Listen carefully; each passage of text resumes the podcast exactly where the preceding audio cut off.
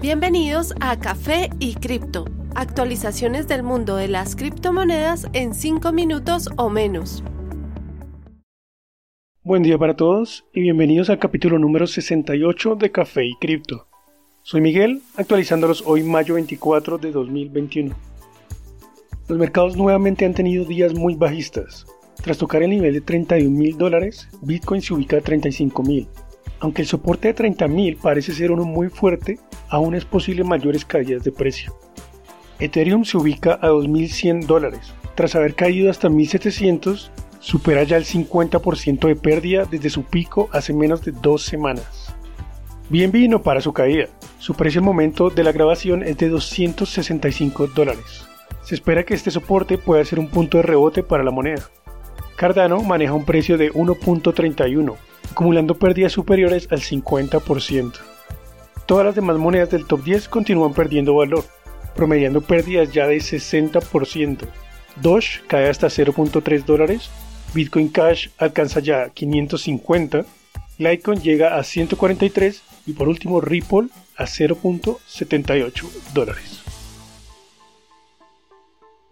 Los famosos criptoanalistas Willy Woo y Plan B han dado sus comentarios respecto al precio de Bitcoin y sus expectativas a futuro. A pesar de la fuerte caída que se reanudó el día de ayer, Willy Woo dijo, este no es el comienzo de un mercado bajista, este es el punto medio del mercado alcista. Tenemos un montón de monedas a bajos precios. Creo que va a tomar algo de tiempo recuperarnos, reacumular. Pero si piensas en la salud de la red, todo esto es algo bueno. Aún es temprano para decir cuál es mi objetivo del precio, pero estoy muy optimista de que va a pasar los 100 mil dólares. En este momento estimo entre 200 y 300 mil hacia el final de este ciclo. Por su parte, Plan B, creador del modelo Stock to Flow, dijo durante una entrevista que sus modelos, los cuales estiman a Bitcoin entre 100 mil y 290 mil dólares, siguen intactos. Si mira la información de la blockchain, la cual es un tesoro para ver señales y patrones, es obvio que estamos en un punto medio del mercado, con una escasez de Bitcoin acercándose a la mitad de los niveles durante los mercados del 2013 y 2017. Los gráficos muestran que Bitcoin aún se encuentra en los rangos de mi modelo Stock to Flow. A pesar del colapso del precio de Bitcoin desde su máximo de 64.800 dólares hasta un mínimo de 90 días de 30.600, Plan B insiste en que una crisis de escasez de Bitcoin está ocurriendo en este momento.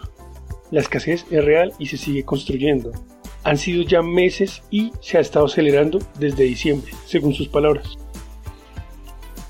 La presidente de ARK Investments, Carrie Wood, reveló en una entrevista con Bloomberg que ella cree que el precio de Bitcoin llegará a los 500 mil dólares a pesar de la reciente caída.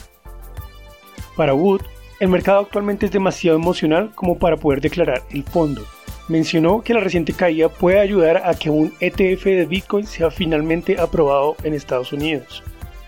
Respecto a las preocupaciones ambientales del minado de Bitcoin, ella asegura que esto en realidad va a ser positivo, pues el minado de Bitcoin podría ser una fuente de ingresos para acelerar la adopción de energías solares.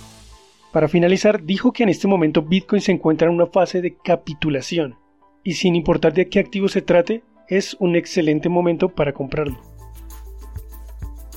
La firma de inversiones CoinShares ha reportado un volumen de trading récord en su plataforma, con Ethereum superando en participación a Bitcoin.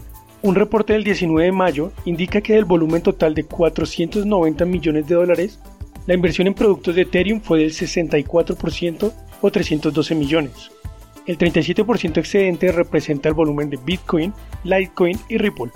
La firma agregó que por primera vez los productos de Bitcoin están registrando una salida de capital, contrario a los de Ethereum, esta plataforma reporta actualmente 4.26 billones de dólares bajo su manejo. Un miembro del Parlamento del Reino Unido, Tom Tugendhat, dio un discurso reciente donde le pedía a su gobierno tener una mente abierta respecto a las políticas financieras. Él ve parte del cambio viniendo desde las criptomonedas, y aunque no mencionó los específicos, sí dejó claro que tiene una actitud más optimista hacia Ethereum que hacia Bitcoin. Esta información, en conjunto, ha puesto el término flippening de vuelta en la mesa. El término se volvió muy popular en el mercado del 2017 y se refiere al momento hipotético en el que Ethereum supere a Bitcoin como la moneda con más capitalización. algo que estuvo apenas a un 8% de ocurrir a mediados del 2017. Aunque en este momento la capitalización de Bitcoin es más del doble que la de Ether, la brecha disminuye cada vez más, a medida que múltiples inversores institucionales anuncian compras de Ethereum superior a las de Bitcoin. Por ende, dándole más fuerza a la posibilidad de que el flippening se haga realidad en los próximos meses, durante este ciclo. Gracias por la atención el día de hoy. Recuerden visitarnos de nuevo el próximo miércoles y no olviden que la cadena de bloques vino para quedarse. Gran día para todos. Los artículos y análisis mencionados en este podcast no constituyen una recomendación u oferta de inversión ni una promesa de resultados futuros. Haremos todo lo posible para garantizar la precisión de la información incluida en este podcast sin asumir ninguna responsabilidad por cualquier información faltante o incorrecta. Las operaciones con criptomonedas implican un elevado riesgo, incluyendo pérdida parcial o total del capital invertido y pueden no ser adecuadas para todos los inversores.